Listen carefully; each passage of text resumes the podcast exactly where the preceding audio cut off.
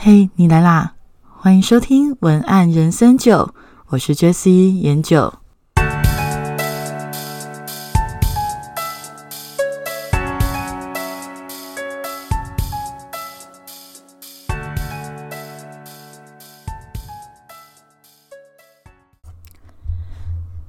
好，今天要跟大家聊一下保持灵感的一些心态。啊，我最近啊，上次不是有跟大家聊说，就是呃，完成了一些专案，还有一些工作，所以比较累嘛。那我发现啊，我只要每一次在专案结束之后，其实真的都会很累。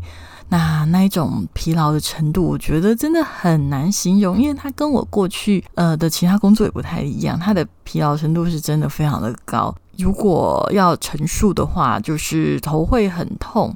那有时候会觉得你需要补充很多能量，那那个能量包括了呃食物啊、运动啊，还有比较长时间的睡眠。那总之就是不想动头脑这样子。那每次这个时候啊，我就会想到，呃，就不晓得各位听众有没有人看过《火影忍者》这本漫画。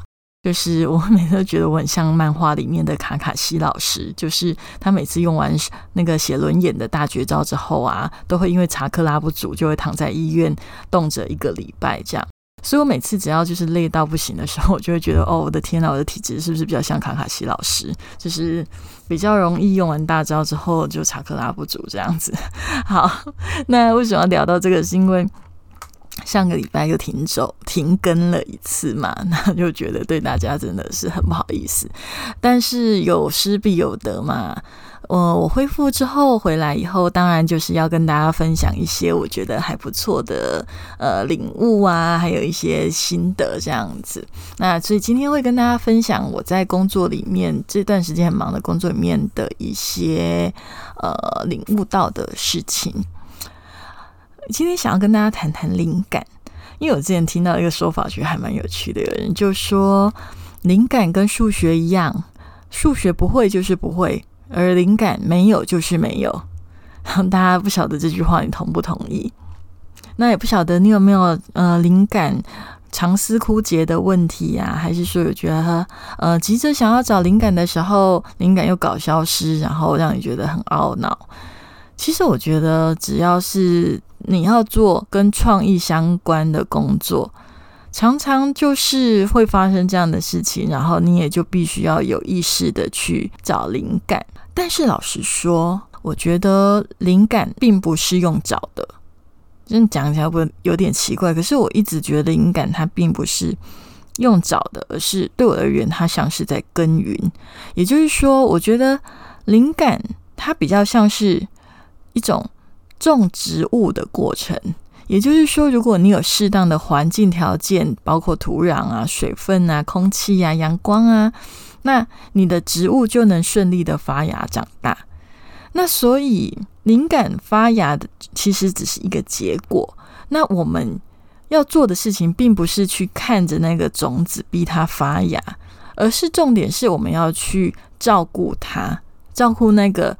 种子就是你的素材的种子，你今天需要灵感的那个方向，它就是种子。你要给它适当的客观的条件，然后呢，你的大脑其实你可以把它想象成就是一片田，那它就是要让你创意发想的一个环境。所以，其实你要照顾的是你的头脑，让你的头脑具备让灵感发芽的环境。我倒觉得这才是一个重点。所以。好好的照顾我们自己的头脑，这是这是一个让你的灵感呃发芽很重要的过程。好，要怎么照顾？我等下再来说好了。我我觉得我最近呃想要跟大家分享的是我对于灵感的定义。那我觉得灵感是一种核心，一种驱动力，也是一种燃点。也就是说，寻找灵感这件事情。它就是在找一个推动宇宙大爆炸的核心动能。我觉得一个作品就是一个世界啊，所以一个作品也就是一次宇宙大爆炸，也没有错嘛，对不对？这是我的诠释啦。那所以，其实我们要找灵感，要让灵感长出来。其实那个灵感对我来讲，就是让它让那个大爆炸发生的能量。我不晓得你有没有这样的感觉，其实只要灵感一到的时候，你就会瞬间整个世界成型。它在你的心里虽然还没有变成文字，但是它你会很确实的知道有一个世界在你的心里，在你的脑海里，甚至有了一个初步的画面，你会很明确的感觉到一个世界的诞生。所以我觉得我们一直尝试枯竭，一直寻寻觅觅，我们一直在那里很努力、很努力的想要找到的那个关键的那个灵感，对我来讲就是一个动能，一个踩油门，一个启动的关键，启动一个世界变成一个世界，爆炸成一个世界的关键，变成一个宇宙的关键。好，我们回过头来好了。那所以我们在找这个关键的过程里，为什么我们会觉得没有灵感？我觉得没有灵感的原因其实很多啦。那我这里归纳三个方向是比较常见的，但是我觉得不会完全只有这三个方向，它还有很多的可能。第一个可能性，当然最明显的就是你的资讯本来就不足。也就是说，嗯，因为很多事情啊，它是有很多面向的。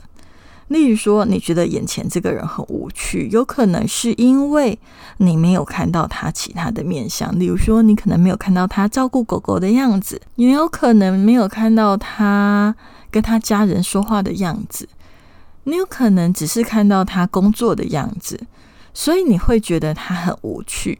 那当然，如果你可以去看到他更多的面貌，我们有时候做访谈也是为了要去看到这个人的更多的面貌嘛。那你如果有办法去找到，呃，像侦探一样，像探险家一样去挖掘出你想要了解的资讯，它的各个角度的时候，很多时候灵感就会藏在里面。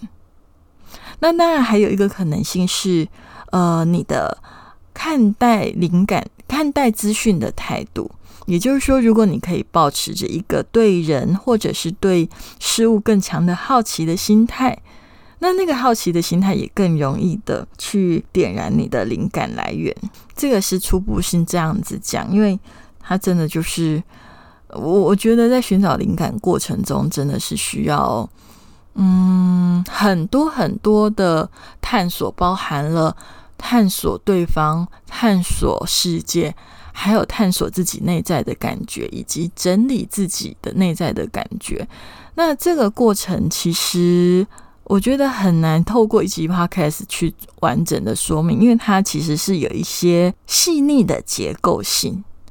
那那个细腻的结构的过程，如果因为像我可能已经很习惯那样子的一个过程了，所以我可能不太需要意识到，但是那个过程它就会在我的心里运作出来。那但是如果说你可能你的环境或你的生活习惯还没有习惯这样子的一个酝酿的过程的话，呃，我觉得要拆解，然后马上让你理解，可能。会比较困难一点。如果您有兴趣的话，也许你可以期待一下我的同理心写作，因为同理心写作的写作技巧，它会延伸到很多种类型的文案，包括品牌文案、销售业文案，还有社群文案等等。但是，这个同理心写作文案的基础，其实就是会让你在寻找灵感过程中，会比以往产生更多的。想法的一个过程。如果你有兴趣的话，你可以填写一下这一期的表单，因为这期表单里面有同理心写作的课前问卷。那如果你可以先填写的话，那正式开课的时候不仅会通知你，那你也可以得到就是填写问卷的人才会有的一些好处。呃，这个部分如果你想要了解的话，可以搜寻我的 p o c k e t 上面的链接，或者是你可以在 IG 或者是 Facebook。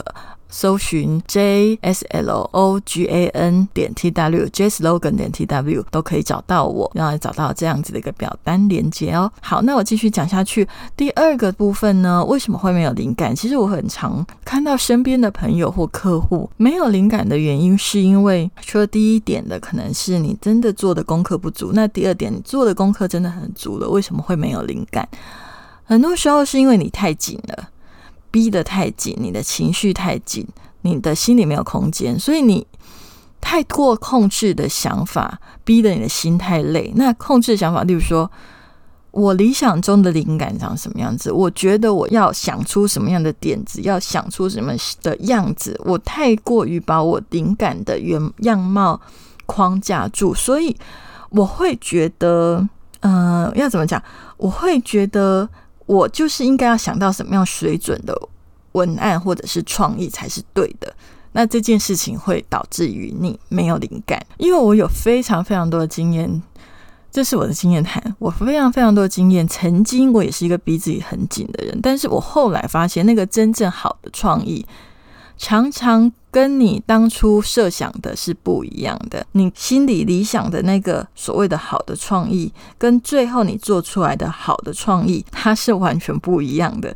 但是它还真的是好的创意，所以这个是很微妙的事情。也就是说，呃，不一定要那么紧张啦，有时候真的要稍微休息一下。那第三个呢是消化的时间不够。消化的意思就是说，嗯，你可能你觉得没有逼自己太紧，可是你为什么还没有办法想到？还有一个可能性是因为你搜集到的那一些资讯，到它会变成你的东西的那个时间还不够。因为，嗯，要怎么讲呢？就是说，因为那个时间的长度，每一个人是完全不一样的哦。也就是说，有一些人可能消化了呃八个小时就可以了，有的人可能要消化两天。但是因为每个人的特质不同，没有消化比较快的人就比较优秀，或者是消化比较慢的人就比较差劲，不是这个意思，而是说比较快的人有比较快的人的结论，比较慢的人有比较慢的人结论。那都会有很棒的品质，但是你只要忠于你自己的脚步就好了。快的人慢不了，慢的人快不了，忠于你自己的脚步。为什么说消化时间不够？其实就刚好是我想要聊想到另外一本书啦，就是几年前我看过一本叫做《闲散的科学与艺术》这本书，我不晓得大家有没有看过，但是我觉得它还蛮有意思的。就是说，它的重点其实想要讲的是说，很多那一种。天才的灵感常常来自于放空跟休息的瞬间，然后就突然有一种好像头脑里面有回响，突然间有那种回音，然后突然间就出现了一个呃，可能举世都没有人想过的极大的创意。那他的意思就是说，因为其实我们的头脑啊，平常为了反应，例如说呃，我们看看赖的回复，我们要回复大家讯息。然后我们要接手机，我们要接电话，我们要跟长官讲话，我们要跟家人讲话。像现在在家工作，跟家人讲话，呃，跟要反映小孩子的需求。那个时候，我们头脑里面的某一个部分叫做静息状态网络是没有办法运好好运作的，因为我们一直都在做很立即性的反应。但是如果当我们开始休息、睡觉，放空发呆的时候，那个静息状态网络它就会开始运作。所以很多时候，所谓的灵光一闪，常常是那一个部分在运作的时候产生的奇迹。呃，这个是一个很奇妙的。他的意思就是说，其实人的头脑根本不会停下来，所以你不用担心你停下来。你就算停下来，你的头脑它也不会停下来。就算你觉得。你有意识的部分放空了、放松了，你完全没有想事情。它还有另外一个部分正在活络，而且非常认真的运作。而那个当你完全没有意识到它认真的在运作的那个部分开始运作的时候，它就会把你之前意识到的、收集到那些思、那个一些资讯内化。内化成你的东西，所以我不晓得大家有没有听过一个说法。我之前看到另外一本书，他有讲过说，为什么我们常常很多问题放在心里，放在头脑里，睡个几天，有一天突然就想通了。其实就是一样这个意思，就是说，其实你的头脑它在你休息的时候，它会自动的，有点像是我们的电脑，它会自动内部会做更新啊，然后运转啊，解题呀。所以你不要去想真的事情，有时候它就会自动想通。灵感也是这样，你有时候它有足够的消化时间，它就会能够消化得出一个真正所谓的创意。其实有时候啊，我真的觉得灵感的来源就是空白啦，就是有时候真的是一种所谓奢侈的余裕吧，就是让自己哎觉得好像还蛮有时间的。但是我觉得真的有时候奢侈的余裕这件事情。要有意识的让他有，不然的话，我真的觉得在现今快速运转的生活里面，真的很难有这样子的一个呃很好的休息方式。我觉得不不容易，是真的。那其实啊，我以前真的很逼自己，因为我以前啊，曾经呃相信呃灵感是可以逼出来的。那当然是因为比较年轻的时候，可能自己喜欢挑战自己吧，所以 就用用很多方式去逼自己，把灵感就是逼出来这样子。那因为应该有些人也有看过一些文章有写啦，就是说他觉得灵感是靠习惯养成的，或者是靠习靠灵感才能创作，其实不能算是专业。其实我觉得这一句些话是对，但是有时候某一些情况下又不对。本来就是事情都有很多面嘛，不可能百分之百正确。那老实说，我觉得那些说法是有效，因为很多时候灵感可以靠逼出来。就像很多人都说我的反应非常的快，有上过同我的课的同学也会发现，我可以现场帮你改文案，因为那因为我已经被训练到，我可以很快速的转换思维与切入点，所以我可以现场就帮你改。但是，嗯，其实这个真的是训练出来的，而且。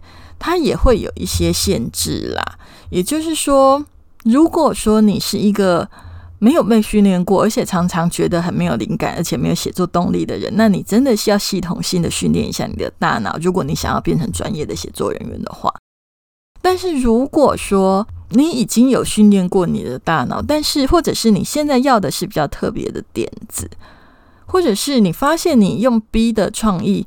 逼出来以后，你觉得你的创意好像少了一点生命力，或者是少了一点你想要的情感或温度的时候，然后或者是你可能觉得意识到某一些写作方式已经变成了匠气太重，好像在迎合某一些技巧的时候，像这种时候啊，你就可以试着用另外一个方法，就是放手跟信任。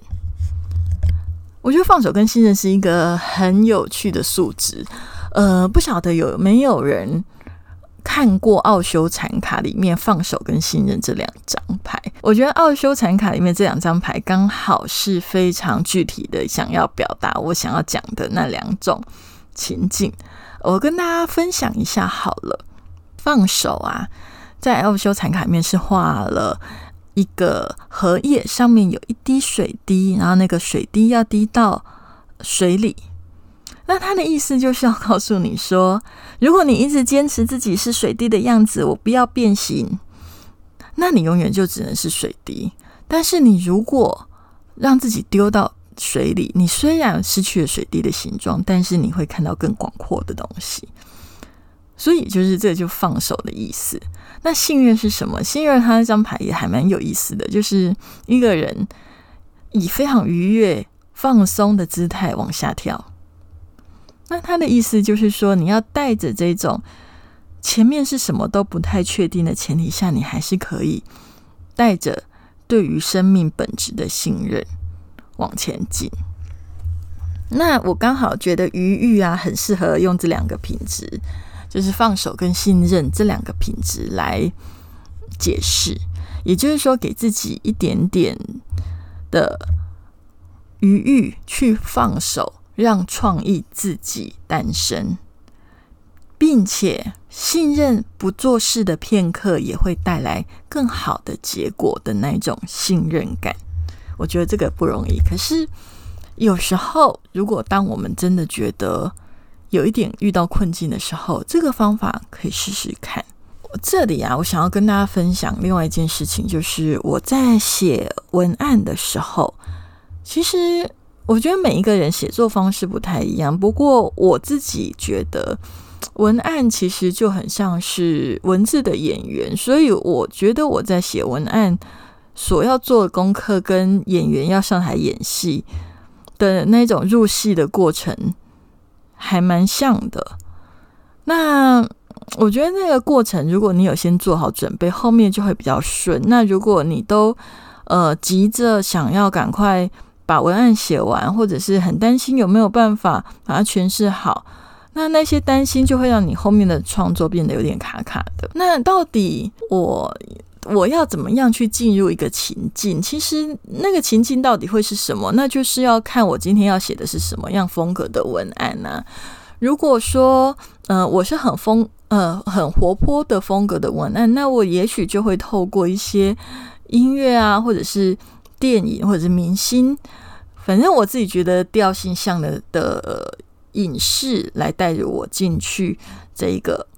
氛围那复古的情况，哎，假如说我是要复古的，那也许我就会搭配一些嗯老的东西啊，老的歌曲啊，或者是老的食物啊，什么红茶冰啊之类的，那那个都是有趣的。不过我觉得这一次我想要跟大家分享的是，我对于余欲这件事情有一个更大的体悟。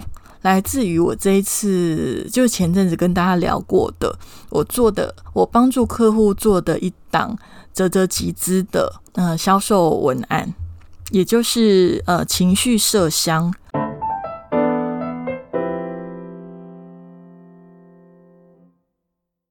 呃，先跟大家分享一下为什么要叫做情绪麝香好了。因为其实这个案子，它在一开始的时候，我有想了非常多的切入点，好像大概至少三个切入点。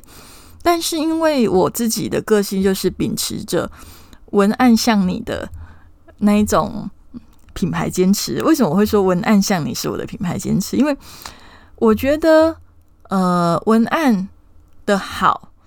它有很可以有很多种好，可是一定要是像你的才会是真正的好。就像是呃，衣服好看的衣服有很多件，但是穿了会帮你加分的才是真正的好衣服。甚至有一些衣服看起来不怎么样，但是你穿了以后，你看起来很怎么样，看起来特别棒。那我倒觉得这才是最重要的。那所以在这个过程中就。找了很多切入点之后，我发现，哎，可能刚好情绪麝香的这一个切入点，它本身的调性跟我想要服务的这个品牌云之云之上这个品牌，它的调性是相相相像的。那再加上就是，呃，我觉得那个设置啊，就赦免的赦，大家都会比较想要讨论的是，为什么我想要用赦免的赦？那因为对我来讲啦。其实为什么会有一个赦免的赦出现的？嗯，原因是因为我觉得现代的人生活压力会这么大，很多时候是因为我们放不过自己。其实，呃，生活压力真的很大，可是我觉得最大的压力来自于我们对自己的标准非常的高，我们没办法原谅自己。做不到我们心里想要的样子。例如说，我觉得一个好妈妈应该是要做到哪一件事情才是好妈妈？我觉得一个好孩子就是要做到什么程度才是好孩子？我觉得好的人生一定要达到什么样的成就才是好的人生？我觉得三十岁的人就一定要达到什么成就，或者是一定要有什么样的专长才是一个成功的人？我觉得这件事情大家都太过于理所当然，而导致于无法放过自己。而这个“设”的意思，其实想要告诉大家的是：我们原谅自己好吗？其实我们大家都已经很努力，而且很棒了。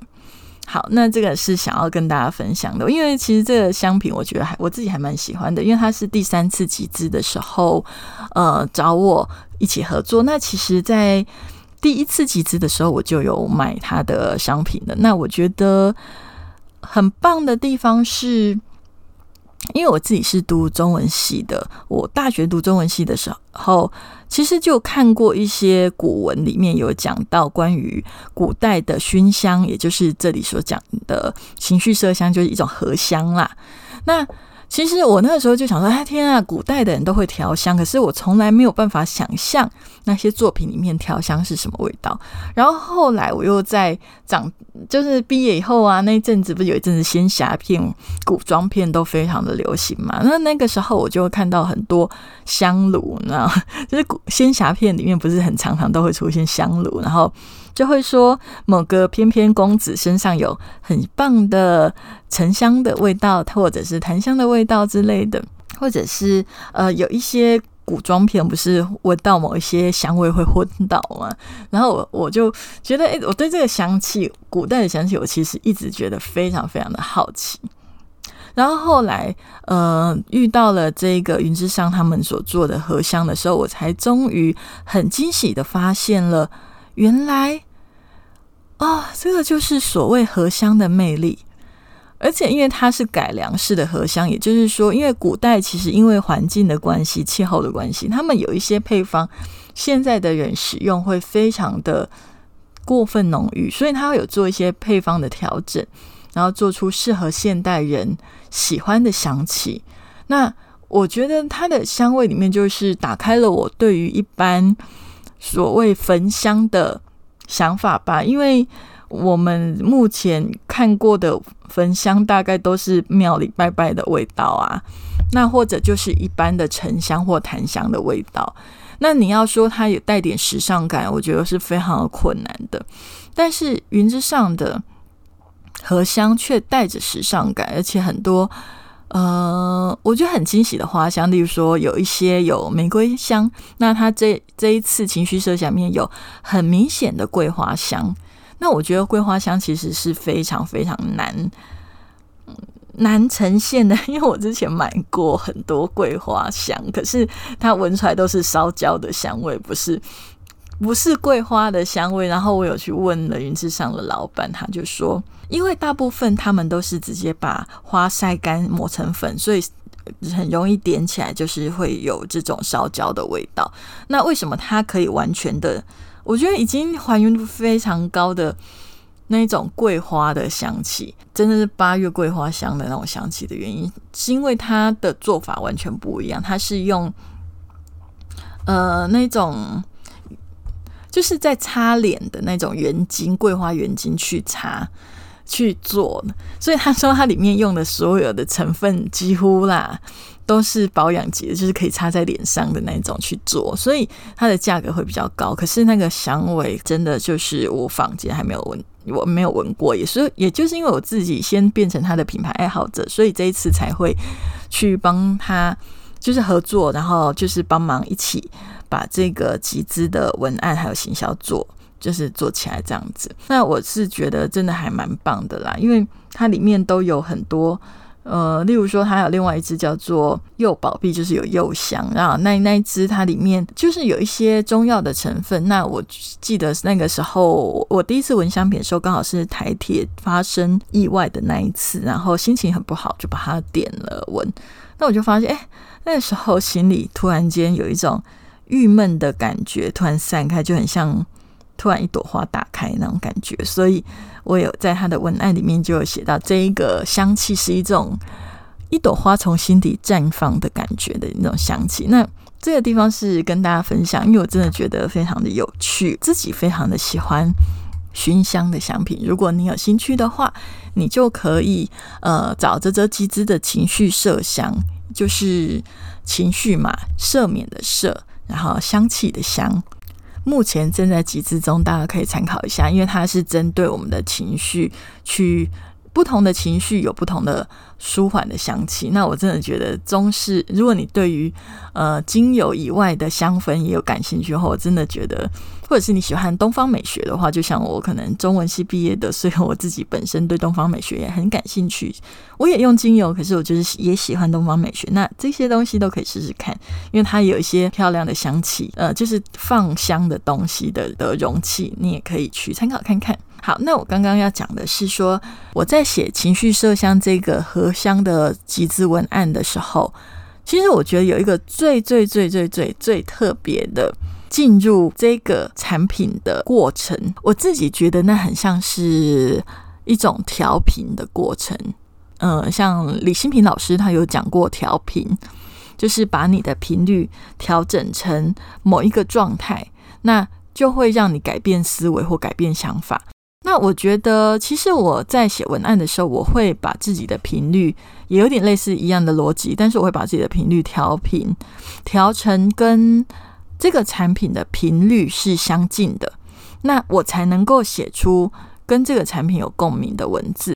那我发现我在跟情绪麝香这个产品调整共鸣的时候，我发现我会变得非常非常的安静。你可以想象一个人啊，居然可以很自在的连续安静三个小时以上。这个我写这个产品以前，我从来没有想过，就是你会很安静，很安静，什么都不去想，思绪放空，然后你可以静静的听着呼吸，还有环境的白噪音，然后你会发现呢，你整个步调变慢，但是又是沉稳坚定的。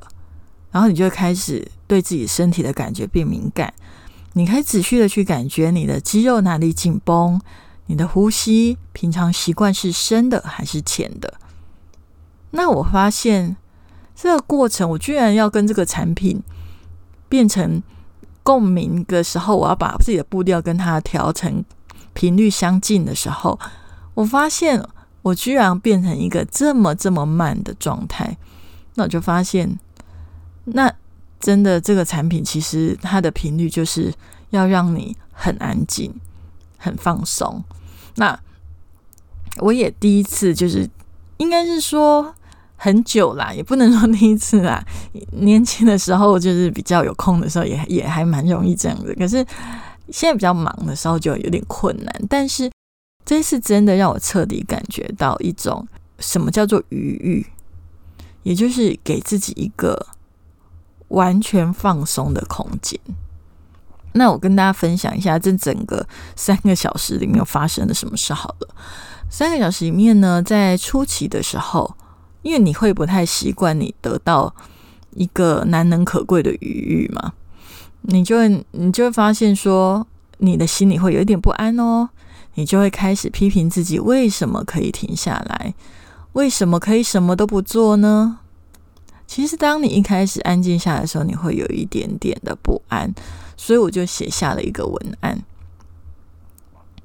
那这个文案在集资里面，集资页里面，其实集资页里面的文案其实完都已经被删修过，然后做了非常精简的状态。因为当时一开始出版文案是非常的长，但是毕竟这是我的 podcast 嘛，我我可以把。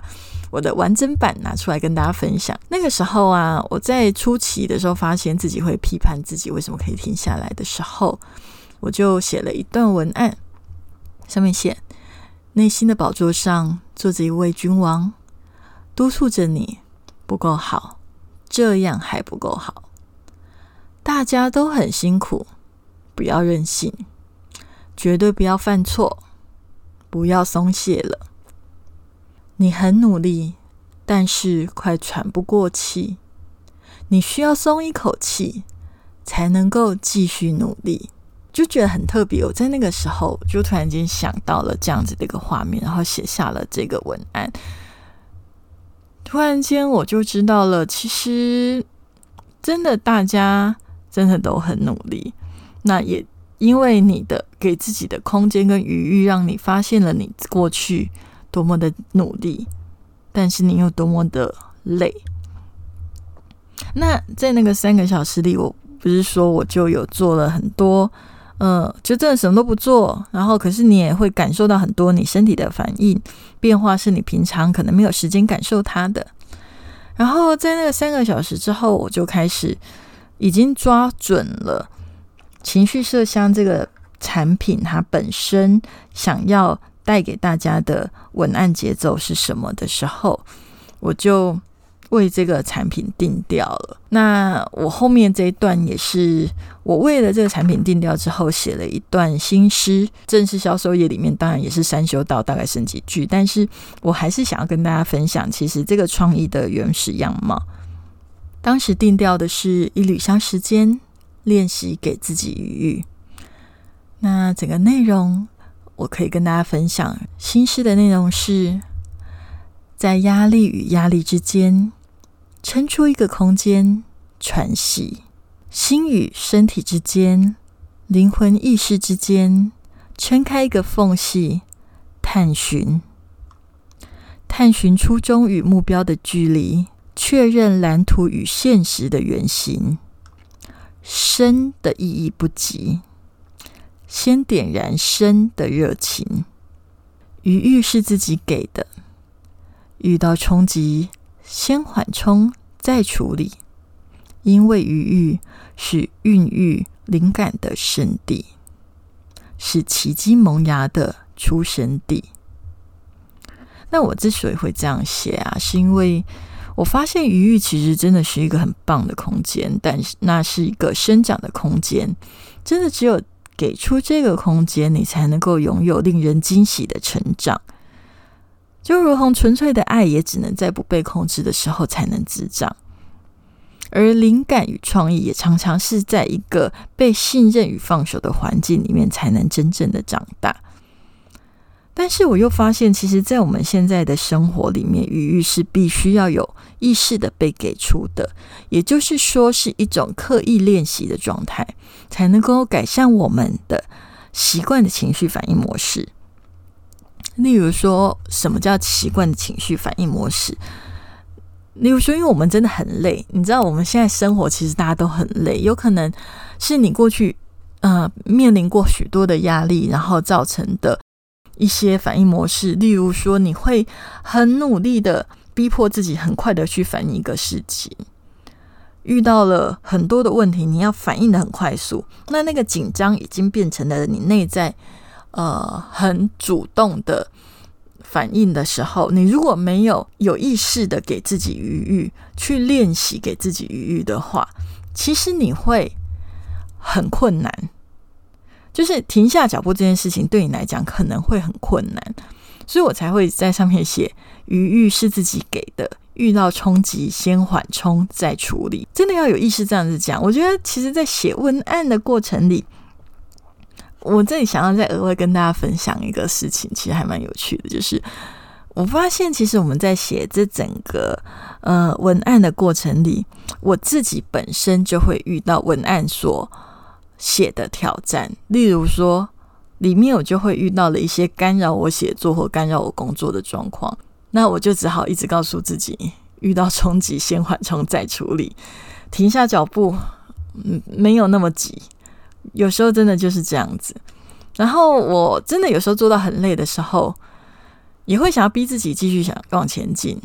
然后呢，逼自己快要逼到不行的时候，突然间就从头脑里面冒出来一句话说：“你需要松一口气才能继续努力，你要练习给自己余裕。”那我就发现，其实今天我写的这个文案，好像是在跟大家分享一个很棒的信念以外，也是在提醒我自己。要努力的怎么去做？我真的觉得这是一个很很巧妙的所谓的宇宙的巧合吗？呼应前面所说的啦，其实灵感只是结果，重点就是我们要给头脑滋长灵感的环境。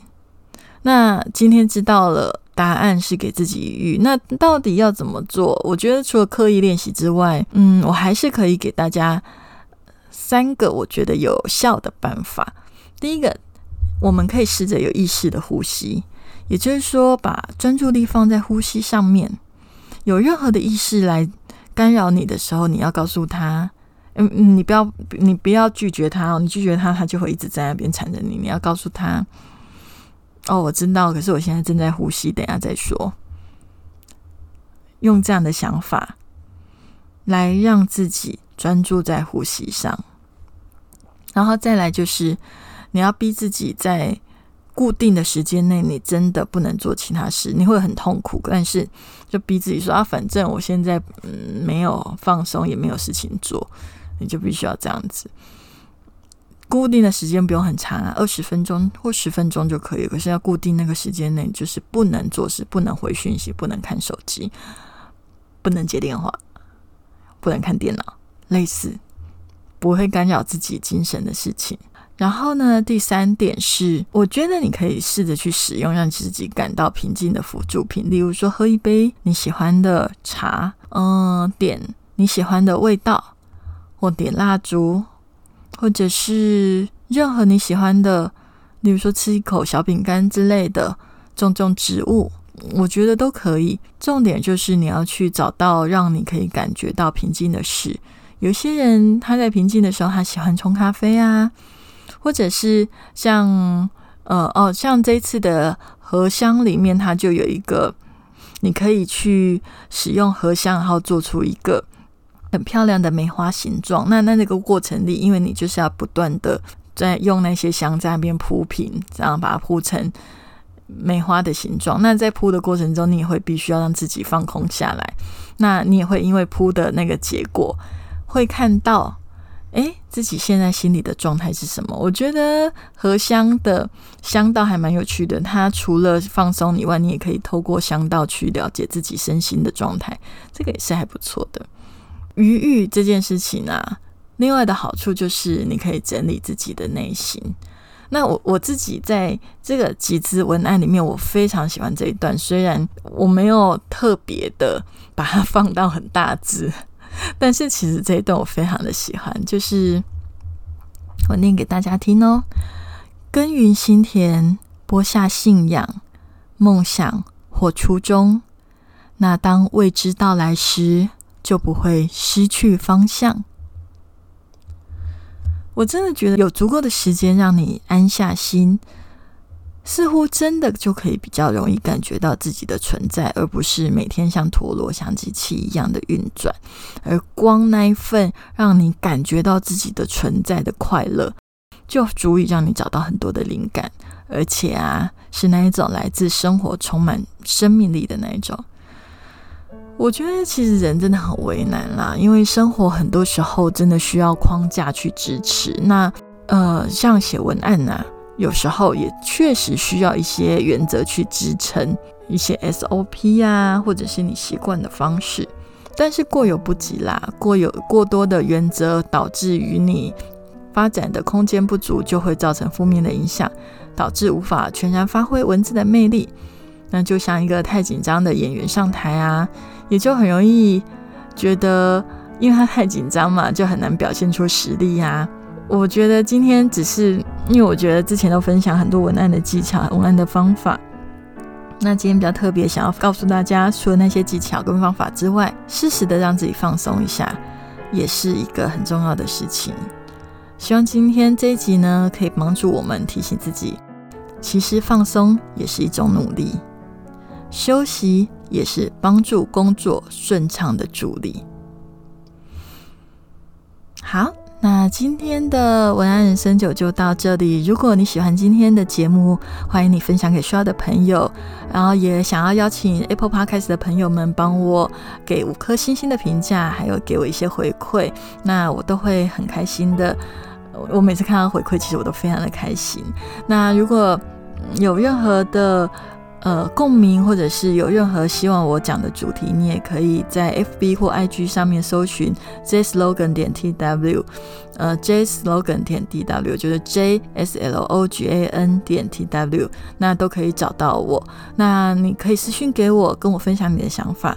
那这些我都会非常的开心，也会非常乐意跟你做互动。那还有就是，呃，最后还是跟大家再推荐一下，就是如果你对于同理心写作这个写作技巧是有感兴趣的话，呃，很推荐你可以帮我，就是一样找 J Slogan 点 T W，或者是在今天的 Podcast 专业上面的连接点击，帮我们填一下问卷。那不仅就是会得到这个课程的专属的，不只是优惠，还有一些其他的好处之外，呃，我觉得也可以透过这样子一次一次的互动，让我们彼此更理解彼此，让我们。能够在应该是说非常大的社群之海里面，能够因为我们认同彼此的想法成为朋友，我觉得我想要跟你成为朋友，反而才是我希望你填问卷真正的用意。好，那我们就下次见喽。今天希望可以帮助到你，让你这一周过得更有余裕、更快乐、更有动力。拜拜。